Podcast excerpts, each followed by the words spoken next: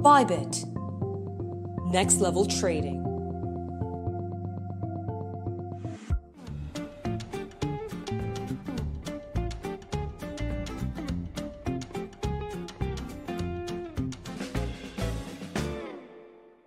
Olá a todos e bem-vindos mais uma vez aqui no canal Rodrigues Digital no debate descentralizado, sempre trazendo informações para vocês rápidas, dinâmicas e inteligentes, para você investidor aprender a navegar nessa transformação e revolução digital que está acontecendo nesse momento.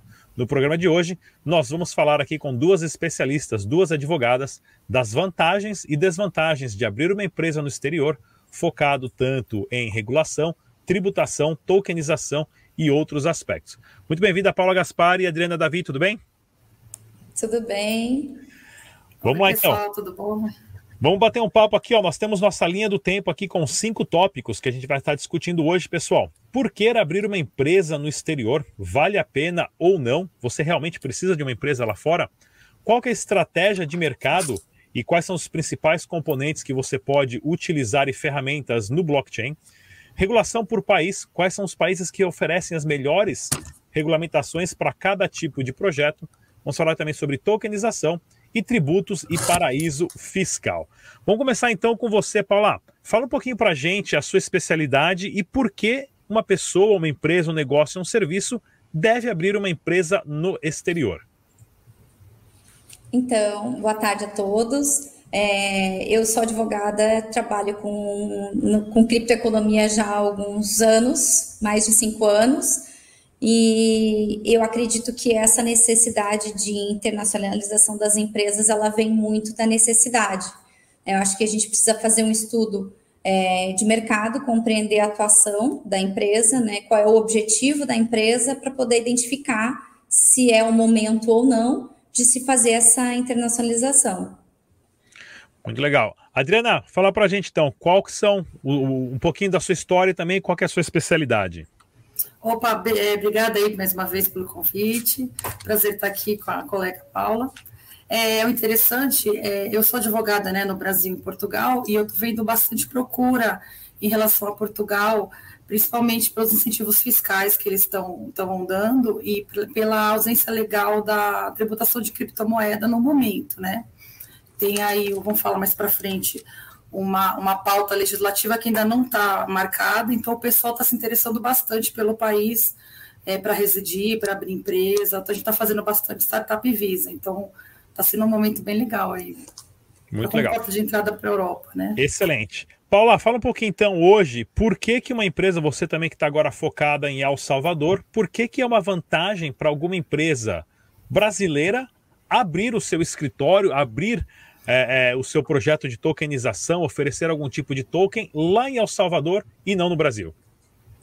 Primeiro, pela questão regulatória, né? No Brasil, a gente tem alguns entraves hoje que, dependendo do negócio, a gente não consegue é, atender tudo que o empresário quer fazer no Brasil, né? Então, acho que, que esse é um dos principais motivos. A questão é, do país lá está muito mais avançado em questões regulatórias, eu acho que ajuda bastante, né? Como a Adriana falou, assim, é, essas questões também é, em regulação, é, a, a, parte de tributação também eu acho que é, que é bacana, que também tem um abismo, né, um diferencial que também atrai bastante os empresários, é, e eu acho que seria mais ou menos por aí.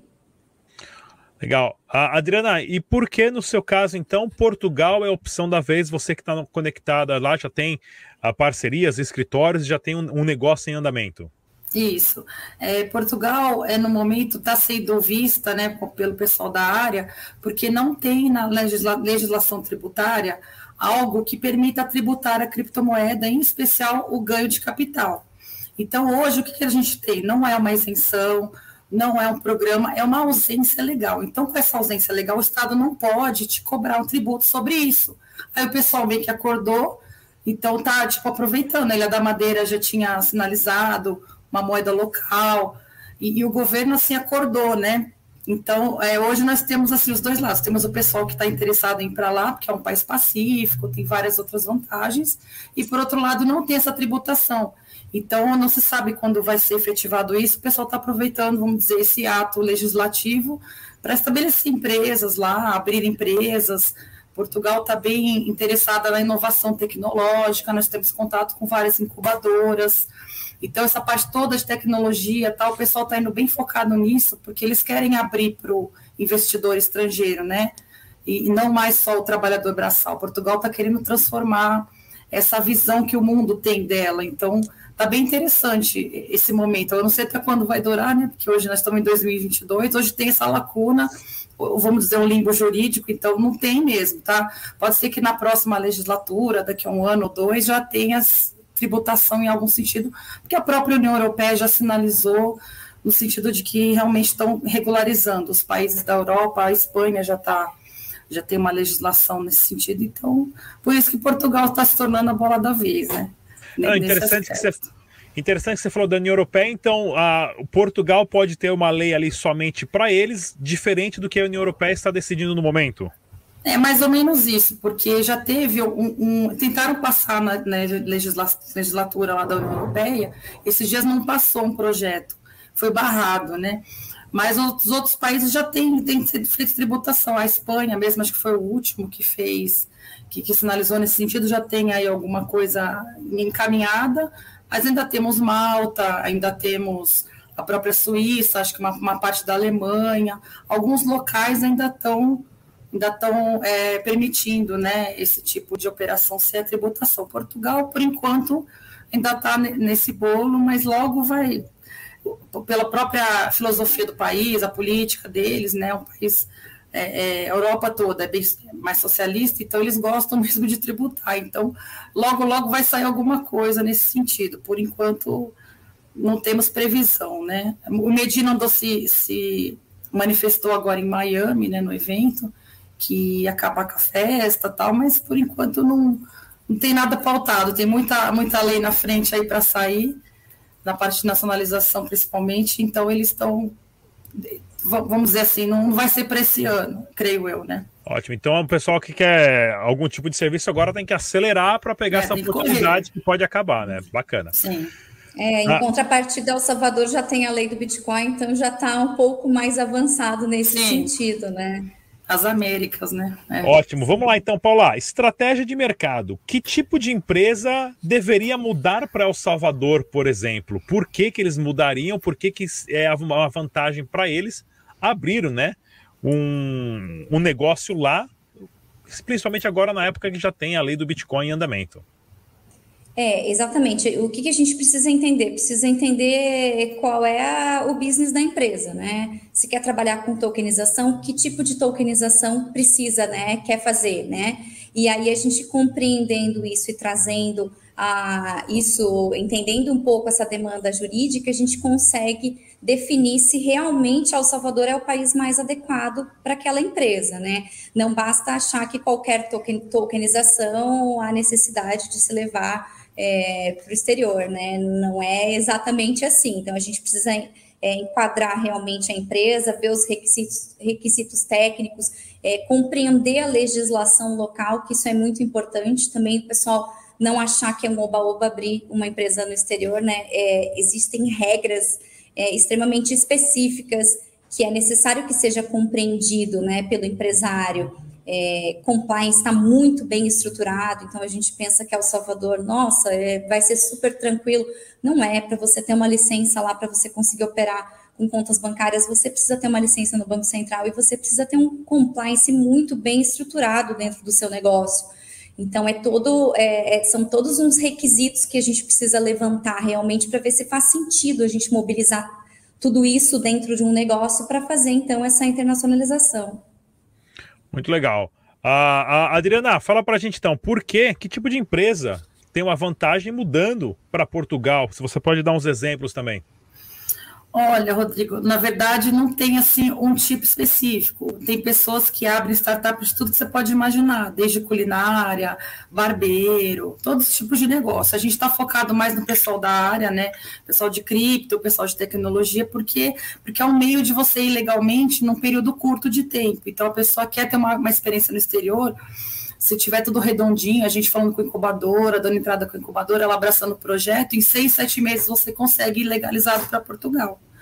Porque muitas pessoas estão indo para lá por N motivos tal, então tá, a máquina está bem, é, bem inchada né, para autorização de residência. Então, se você for, como a maioria das pessoas vai, vamos dizer, como turista, o famoso vai ficando, em três anos ela tem a primeira residência, é muito tempo, sabe? É metade do caminho para você ser um nacional.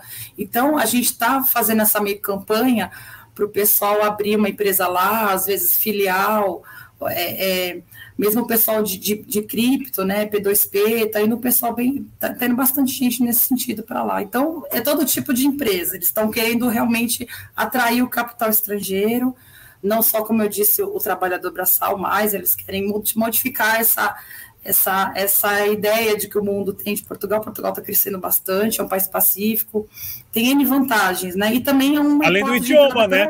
Além do idioma. Sim, o idioma é bem. Claro que você tem o inglês é um diferencial até para você. É, é, conseguir trabalho, depois muitas pessoas acabam indo para o mercado, né? Muitas empresas internacionais estão instaladas lá, então, é o país assim que tem é o mais parecido, vamos dizer assim, com, com o Brasil, e o clima é, é, é mais, um dos mais amenos em razão da Europa, então a adaptação é mais tranquila, né?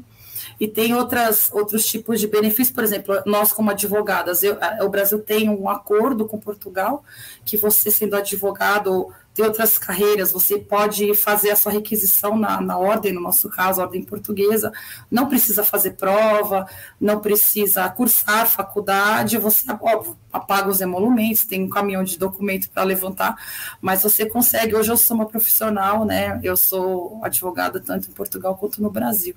Então tem N vantagens, é um país, assim, é, que você consegue o documento em menos tempo, o custo é menor, a reação da nacionalidade, em comparação com a Itália, também, que já acho que vai ser um pouco do, do, do foco, mas é que você consegue em menos tempo. Então, Porque é além, além de, de além de abrir empresa, tem a possibilidade de morar mesmo, não Sim. só ter empresa, mas de toda a família, assim, não, Sim. ótimo. Sim, ótimo. você leva familiar, você pode morar em qualquer país do espaço Schengen, pode trabalhar na Itália, na França, N outras possibilidades, né? É Ótimo. uma porta de entrada mesmo. Assim. Paula, comenta com a gente então, regulação por país. Como vocês vê hoje Portugal, El Salvador, você tem Ilhas Caimã, tem Belize, Liechtenstein, Suíça, nessa salada toda de países que a gente foi educado como paraíso fiscal, que na verdade não é paraíso fiscal, mas sim locais onde as pessoas vão para proteger o seu dinheiro contra o Estado. Quais são os principais fatores desses países? Assim, como é que está essa conversa em geral? Então, nós temos alguns países em que existem né, algum um regramento mais robusto em relação às empresas cripto, né, em que há necessidade de solicitar algumas licenças específicas, e existem países em que não há necessidade de nenhuma licença específica. Por exemplo, El Salvador, a gente consegue abrir hoje uma empresa em até duas semanas. Para operar com cripto, não, não é necessário obter nenhum tipo de licença. Então, essa licença que eu comentei ali em relação ao Banco Central, é caso você queira ter uma conta em banco, né, uma conta aberta da Exchange num banco local, mas não há necessidade nenhuma é, de, nenhum, de nenhuma licença se você não quiser essa conta em banco. Então, há uma diferença. Tem outros países que, é, dependendo do que você for atuar com criptoativos, né? É, dependendo do que você, da configuração do seu negócio, você precisa de uma licença mais específica, mais robusta. Né? A gente tem a diferença também é, de valores, né, Adriana? Então, assim, tem países em que a gente vê que, além do processo de abertura ser mais simples, o processo de manutenção dessa empresa anual é muito mais simples, né? Tem países em que há uma série de exigências que acabam se tornando um pouco mais é, elevado o custo dessa manutenção da empresa, né? Existem exigências mensais específicas que em outros países não existe. Então, por isso que é sempre bom entender é, o geral, né? O business, é, o, o, o que o regulador daquele país exige, né? E qual em, em, que formato que se opera de uma maneira que fique a empresa fique confortável, né? Não abra só por abrir e, e, e existe uma, uma discrepância, né, Adriana, de, de N formas em cada país a gente vê uma coisa bem diferente do outro. Exato, é isso mesmo. No caso de Portugal, é o país que está com é, menos exigência, porque o montante que você tem que ter em conta corrente para abrir uma startup são 5.300 euros, ou seja, é o, é o valor que o governo entende, que dá uns 400 e poucos euros mensal, que é relativo ao, a um auxílio previdenciário que tem para a pessoa não morrer de fome, vamos dizer assim. Então, é o país que tem é, exige menos essa, essa quantia, quantia menor. Na verdade, não exige que você more X anos lá. É claro que a preferência é você ficar na comunidade, você permanecer, mas tem umas outras, uns outros quesitos que você pode se ausentar do país, você não precisa ficar morando lá direto. Então, é bem interessante, até o, o Thiago, né, meu, meu sócio lá, está fazendo um e-book né, sobre o assunto, e ele andou pesquisando a Europa toda, Portugal realmente está um, é, é, o mais vantajoso né, na rapidez do, do visto, e eles estão mesmo focados nessa parte de tecnologia, tá? É, é bem interessante. Acho que o custo-benefício é bom não é um, valor muito alto. Então, é para quem quer ter experiência no exterior, de, de, vivência ou de ter uma empresa, eu acho que é uma boa entrada. Apesar da regulamentação, Ótimo. né? Vamos falar então sobre tokenização, porque agora no Brasil nós estamos tendo essa enxurrada de tokenizadoras, todo mundo está tokenizando o que até o bigode do gato o pessoal está querendo tokenizar aí para ganhar dinheiro e surfar nessa onda do blockchain. Como é que está a regulação de tokenização no Brasil e quais são as desvantagens que estão forçando as pessoas a irem para o exterior? Começar com a Paula. Então, no Brasil a gente ainda tem, né? A gente ainda está nessa, nessa indefinição, né? É, mas a gente sabe que hoje muitos dos tokens ainda possuem características de security, então é, embora a gente veja é, várias empresas tokenizando de tudo aí, a gente sabe que ainda a gente tem esses entraves, né?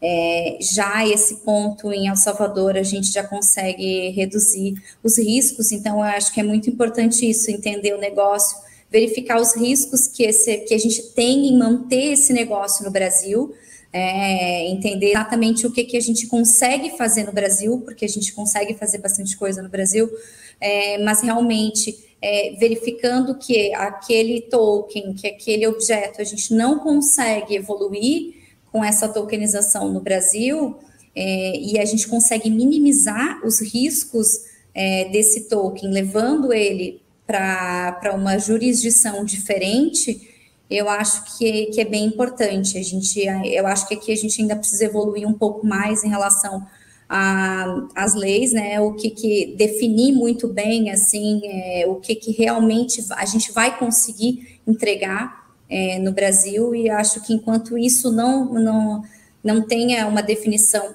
certa, eu acho que ponderar o que o, o Tolkien tem para entregar e para oferecer, e daí sim né, levar ele para fora do Brasil, eu acho que seria é, um ponto importante.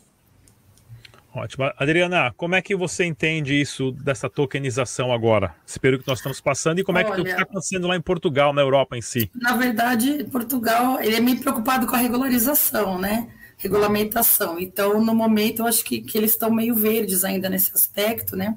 Eles estão meio preocupados em tributar primeiro. Então, como eu te falei, como está inserido na União Europeia, a maioria das, das, determinações, ou todas, né, na verdade, vem de Bruxelas. Então, eles meio que seguem o que a União Europeia determina. Então, está meio nesse, nesse indecisão ainda, né?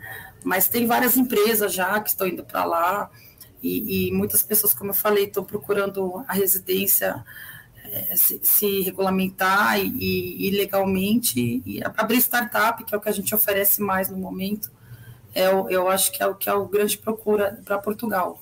Ótimo. Vamos conversar então sobre tributos e paraíso fiscal, né? Como eu mencionei, nós a vida inteira ouvimos dizer que ilhas por aí, para lá e para cá, são paraíso fiscal, que é usado para lavagem de dinheiro, e na verdade são lugares onde as pessoas, o capitalismo, empresários que ganharam dinheiro de uma forma legítima, vão para lá por uma estabilidade financeira e econômica e literalmente para proteger o seu dinheiro contra países socialistas que querem literalmente confiscar e acabar com o seu negócio. Quais são as vantagens, então, é, para um empresário, para um empreendedor, para alguém que quer fazer algum tipo de tokenização no blockchain, de ter essas partes de tributos, de tributos em paraísos fiscais? Começar com a, com a Paula.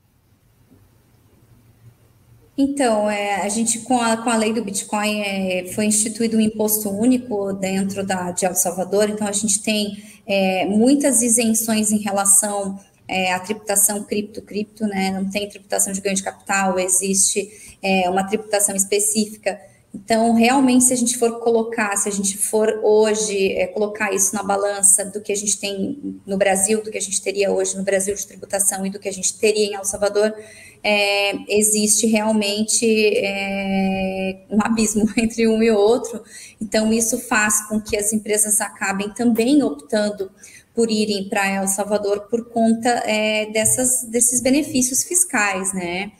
E, e, realmente, assim, às vezes a gente encontra alguns entraves em relação a trazer investidores, porque, ah, você está em é, num paraíso fiscal, como assim, né? Então, eu acho que, que tentar desconstruir isso e mostrar, eu acho que, que no geral, de que é, às vezes não é por uma escolha de estar no paraíso fiscal, mas por uma escolha de se sentir confortável numa jurisdição que você consegue ter o seu negócio fluindo e evoluindo, né? E, e isso traz uma segurança maior tanto para o empresário quanto para o investidor. Eu acho que é o ponto que a gente precisa focar, né? Não é simplesmente eu estou é, esquivando o meu cliente de certas é, de certas tributações. É, eu acho que a gente precisa desconstruir um pouco isso, né? Porque o objetivo não é esse, o objetivo é, é, é trazer realmente uma segurança jurídica para todos que estão envolvidos no negócio. Adriana, hum. como é que você vê nessa parte de tributos, né, nessa parte de paraíso fiscal lá em Portugal e na Europa, as vantagens uhum. que isso traz para um comerciante, um empresário, alguém que quer ter a sua residência fiscal lá também? Olha, é, eu estava até falando com, com, o João, né, o contador libertário, que a gente fez uma live com ele também, justamente isso, de formar uma rede é, da pessoa ter uma cidadania europeia, que seria interessante, porque quando ela dá saída fiscal do Brasil, ela não pode ficar mais que seis meses aqui em território nacional, né? Então, se ela tiver uma cidadania europeia, ela pode residir na Europa, ela pode tentar residir em outros países, e no caso, a gente estava vendo bastante o interesse do pessoal em relação ao Panamá, porque o Panamá já sinalizou que não vai tributar cripto, estou falando mais para o pessoal da área mesmo, né? Eles só tributam o ganho de, é, local. Então, se você trouxer um salário do exterior, um aluguel, qualquer coisa, se eu não me engano, né? É, que seja isso, você não paga tributação, né? Você não paga imposto de renda. Então, a gente estava querendo aliar uma, uma cidadania europeia, Portugal, que é, um, é, uma cidadania mais fácil de você conseguir, ou mesmo uma autorização de residência, e você, quando for dar sua saída fiscal, é, tem, outros, tem outros países, tem, é, tem Malta, Ilhas Virgens Britânicas, né? Aí teria que ver a legislação caso a caso, porque é, o Panamá acho bem interessante que você não precisa morar lá. Você parece que passando um final de semana por ano, você tendo a representação fiscal, parece que não é das, das mais altas, também tem que ver essa parte. Então, acho que cada caso, a gente fala que, que a gente faz um trabalho meio artesanal, né? Que é tipo, qual que é o caso do cliente, quanto que ele dispõe, qual tipo de empresa. Exatamente é, qual que é o interesse dele, ele quer da saída do Brasil, não quer, então a gente tem que montar com base no que ele trouxer para a gente. Então a gente casou esse interesse de Portugal, que é, como eu disse já, é, é uma, é uma documentação mais é, simples, né, de você conseguir, não é tão custosa, e você poder continuar vindo ao Brasil, ver sua família e poder ficar o resto do ano em outros tantos países, né, e levar seu, seu, seu rendimento para um lugar mais amigável vamos Ótimo. dizer assim, pegue metade do seu rendimento, vamos dizer assim. Esquecemos de mais alguma coisa que a gente esqueceu de comentar nesse bate-papo? Acho que, acho que pegou tudo, né? Eu Pegamos bastante coisa. Mas vamos lá então, pessoal. Acho que a questão de prazo, acho que é bacana, né? Eu acho, ali já mencionei, né? Eu tenho curiosidade também, Adriana, é, em relação é, ao prazo, uhum. como é que funciona isso, se você tem que ir pessoalmente no país ou não, porque são dúvidas oh. que surgem aqui para a gente também, uhum. né? A gente faz assim, a gente faz tudo à distância. A gente manda a documentação tudo online, dá entrada na. Você manda para algumas, é, no caso da, da, de startup, você manda para as incubadoras. A incubadora abraçando o seu projeto, ela vai te adotar. Aí você tem que combinar cada, cada incubadora trabalha de uma forma. Umas querem que você faça reunião mensal, trimestral, tem gente que quer te ver toda semana. Então, dependendo do tipo de, de, de vínculo né, que você quer ter com Portugal, você abraça uma, uma incubadora. Então, normalmente a primeira residência sai por dois anos. Então, dois anos você fica meio abraçado na incubadora, mas depois você pode abrir empresa. Muitas pessoas também acabam nesse projeto fazendo a, a uma, uma naturalização, né, um processo, tem N coisas que você pode fazer. Tem gente que tem ascendente português, ou pegar, fazer uma busca de judeu sefardita, que está meio chatinho agora, mas a gente ainda está conseguindo fazer. Então, é, você consegue em dois anos, normalmente você fica legalizado, e às vezes até ter uma cidadania depois disso. Se não, normalmente é após cinco anos que você tendo é, a legalização, a residência em Portugal, você pode virar cidadão português comprar pelo trabalho, né? Cinco anos normalmente. Muito legal. Mas o prazo de ida, normalmente, se você tiver com tudo certinho, os projetos estiverem andando, seis, sete meses você consegue ir legalizado para Portugal. E em El Salvador, Paula, como é que está isso em El Salvador hoje? Em El Salvador já existe esse projeto de lei, né, para nacionalização é, de quem tem empresa lá. As empresas também são abertas, podem ser abertas também totalmente é, online, sem a necessidade de deslocamento, né? É, a gente tem lá um, um apoio é, jurídico, com auditoria, contabilidade também, que, que, presta esses serviços mensais, né, que é, que é importante também não abrir a empresa e deixar ela ao leve tempo. Então, tem é. toda essa entrega lá, tem o endereço fiscal, né, tem o representante, que a gente também é, tem essa, essa disponibilidade lá, então é, é bem bacana. Mas também tem esse projeto em El Salvador, Rodrigo. Muito legal. Pessoal, vou deixar o contato da doutora Paula Gaspari, advogada especialista em tokenização e abertura de empresa no exterior, e também da doutora Adriana Davi, vai estar na descrição desse vídeo aqui. Queria agradecer a presença das duas que participarem aqui mais uma vez de mais um debate descentralizado. Estamos sempre aqui por volta das 20 horas no domingo e verifique mais informações também na página rodrix.digital. Muito obrigado pela presença das duas. Até a próxima.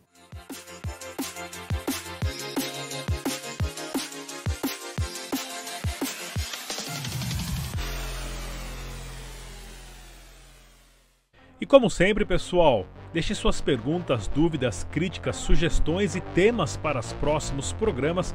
Eu com a nossa equipe sempre observamos e respondemos os comentários e iniciamos sempre um aprendizado aqui juntamente com vocês, a nossa audiência. Mais uma vez, se inscreva no canal, ative o sininho e a gente se vê no próximo programa.